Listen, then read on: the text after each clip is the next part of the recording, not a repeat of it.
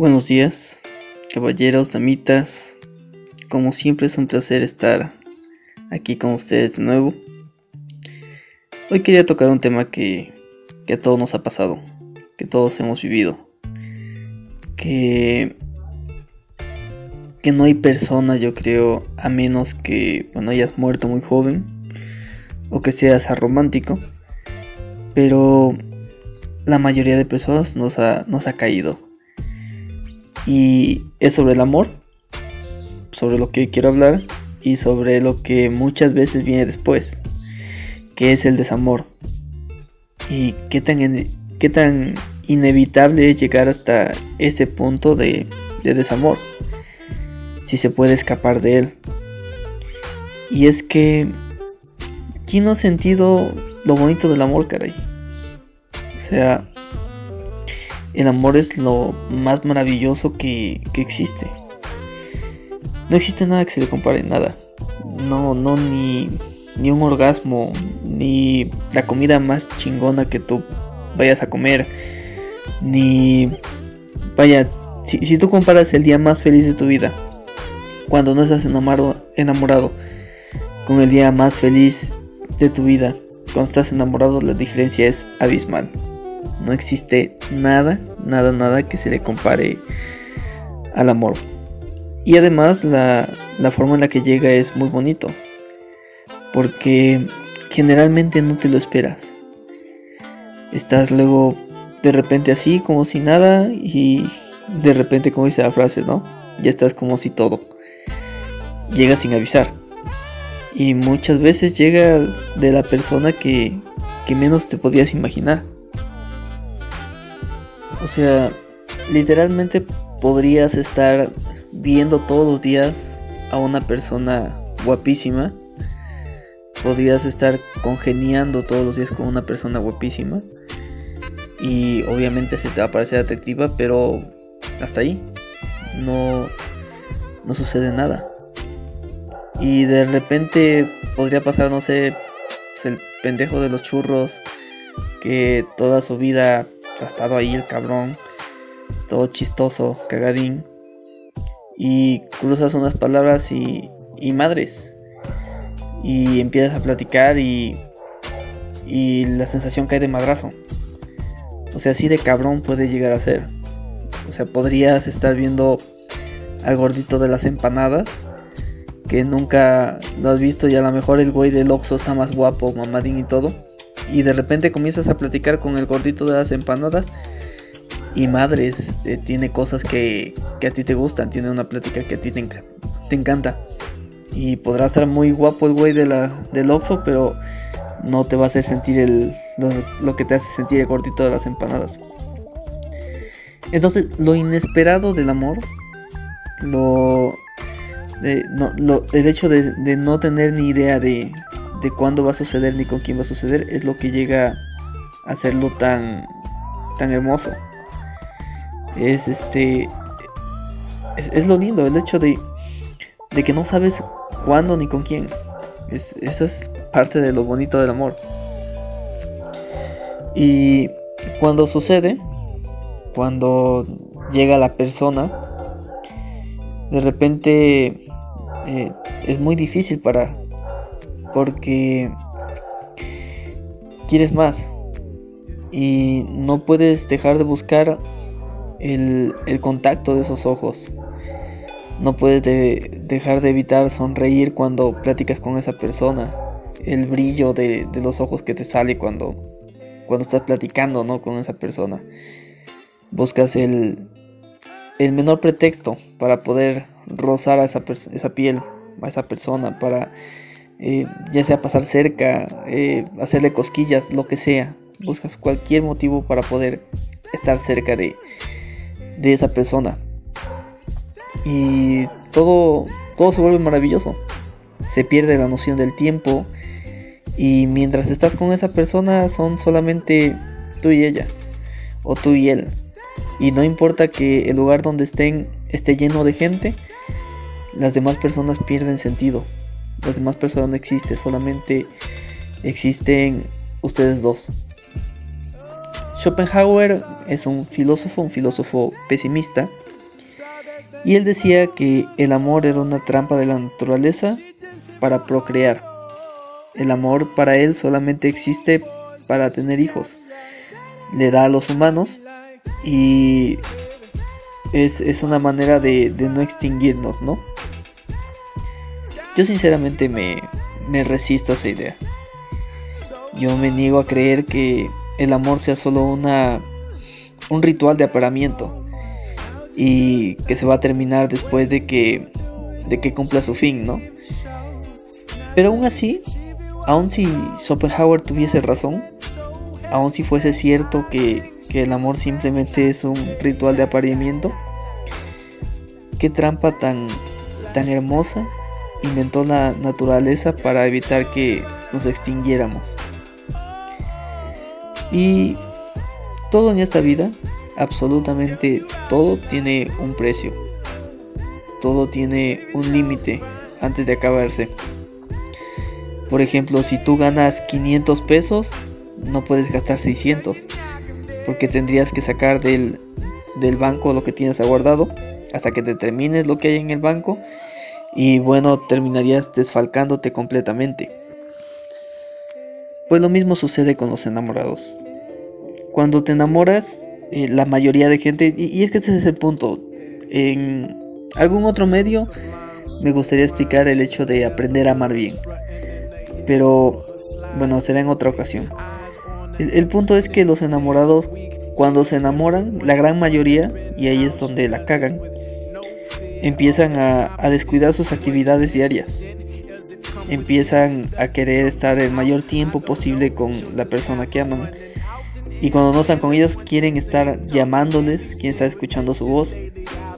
Y cuando no están escuchando su voz, quieren estar mensajeándose y se pasan un día con 300, 400 mensajes escribiendo pendejadas. Y, y bueno, estiran todo eso lo, lo más que se puede. Y no se dan cuenta que dejan de hacer esas actividades que en un principio le parecieron interesantes a la persona que, que quieren querer. Devoran vorazmente el amor o sea, se acaban todo lo que tienen en el banco y se quedan rápido sin nada. En, cuestión de 3, 4 meses se quedan sin, sin ese amor. No tienen una retroalimentación que pueda sostener el enamoramiento. Y evidentemente cuando eso sucede, cuando ya se termina el amor, pues uno de los dos ya conoce, o bueno, ya conocen la mayoría el uno del otro. Y como han descuidado sus actividades, ya no tienen que ofrecer. Entonces, evidentemente, uno o los dos van a empezar otras cosas interesantes. No significa con esto, no estoy hablando de infidelidad. Buscar otras cosas interesantes, platicar con otras personas, querer ver otras cosas. O sea, salirte de ese círculo que ya, ya no tiene nada que ofrecerte, ¿no? Y no por eso significa que vas a ser infiel. Pero sí necesitas ya el hecho de, de alimentarte más, de nuevo de satisfacer tu curiosidad y evidentemente al ser la otra persona lo mismo que has consumido durante 3, 4 meses, pues ya no, ya no sacia tu apetito, ¿no? Y en este punto es cuando ya vienen las enfermedades del amor. Porque ya no pones la misma atención y no es porque no quieras, porque bueno, puedes seguir queriendo a tu pareja, puedes seguir amando a tu pareja, pero nosotros somos seres curiosos por naturaleza. Queremos aprender más cosas, aunque sean pendejadas, pero queremos aprender más. Y entonces ahí vienen ya los celos, las inseguridades, el, bueno, ¿por qué ya no me pones tanta atención como antes? ¿Por qué por, empiezas a reclamar todo? Empiezas a exigir y el amor no tiene nada que ver con eso. Entonces eh, empiezas a deteriorar todo lo que es el amor. Y ahí es donde se empieza a acabar. Ahí es donde empieza el desamor. ¿Por qué? Porque la otra persona se empieza a hostigar, se empieza a atrapar, empieza a, el hecho de que imagínate, tú quieres aprender a lo mejor, no sé, quieres aprender danza y de repente tu pareja quiere ver series en ese instante contigo y te empieza a exigir así de que no, es que ya no quieres estar conmigo, que, o sea, si quiero estar contigo, pero tengo inquietudes, quiero saber cosas, quiero aprender cosas. Y entonces comienza ya ese hostigamiento hasta que llega un punto en el que tú o, la persona que, ya empieza a tener el hostigamiento. Pinche canción culera del gas, a ver si no. Los güeyes que están comprando a ver si no sale. Bueno, entonces la persona que, que no quiere tener ese hostigamiento o, que está viviendo ese hostigamiento, pues evidentemente eh, su pareja empieza a ser un lastre. Porque no lo deja seguir avanzando, no lo deja crecer. Entonces empieza ya el, el desamor. El hecho de que esa persona que en un principio te llenó completamente, ya no te va a llenar igual. Esa persona que, que al principio era maravillosa porque no lo conocías, eh, ya lo conoces. Ya sabes la mayoría de cosas que hace, ya sabes sus hábitos, ya sabes lo que va a hacer, lo que te va a decir. Eh, entonces, eh, ya cuál es la maravilla, ¿no? Y, y, entonces, en ese punto empiezas ya a pensar en, en separarte. A lo mejor ese proceso puede durar un año, año y medio, dos años, pero inevitablemente va a llegar. Y una de dos, o se acostumbran a vivir así y viven así toda su vida, porque hay mucha gente que vive así toda su vida, o se terminan separando. O también buscan infidelidades, ¿no? Cada quien eh, vive sus amoríos por separado y ya nada más tienen un, lugar en común en el cual encontrarse. La mayoría piensa que, que, que esto es inevitable, ¿no? Amor, desamor. Si hay amor, va a haber desamor en algún punto y, y todos, la mayoría de veces cuando estás en el limbo, de que no sabes, ya tiene rato que no sientes el amor y todo eso, dices, bueno, es que todo es igual, todo siempre es lo mismo. Pero no, o sea, si, si sientes el, el amor, no necesariamente tienes que sentir el desamor.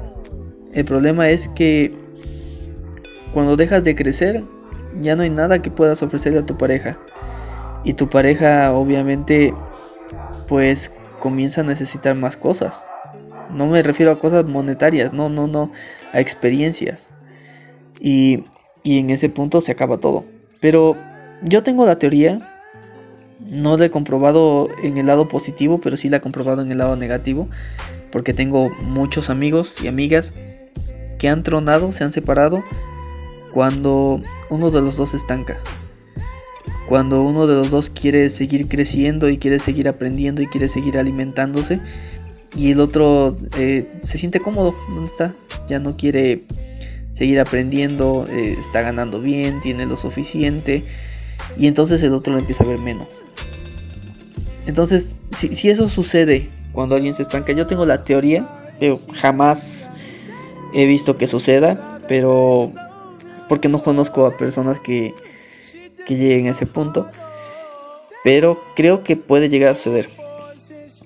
El hecho de que si los dos siguen creciendo, si cada quien sigue con sus actividades, si no exigimos de más a la, pareja, eh, siempre vamos a seguir admirándonos.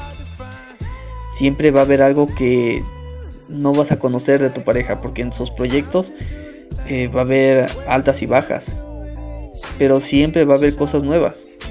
Entonces siempre va a ser ese constante, esa constante aventura, ¿no? Ese constante, bueno, yo estoy mejorando, eh, o bueno, mi pareja está mejorando, yo también tengo que mejorar para estar a la altura. Porque si no, pues puede llegar otra cabrona, otro cabrón que a lo mejor es mejor que yo y me la baja.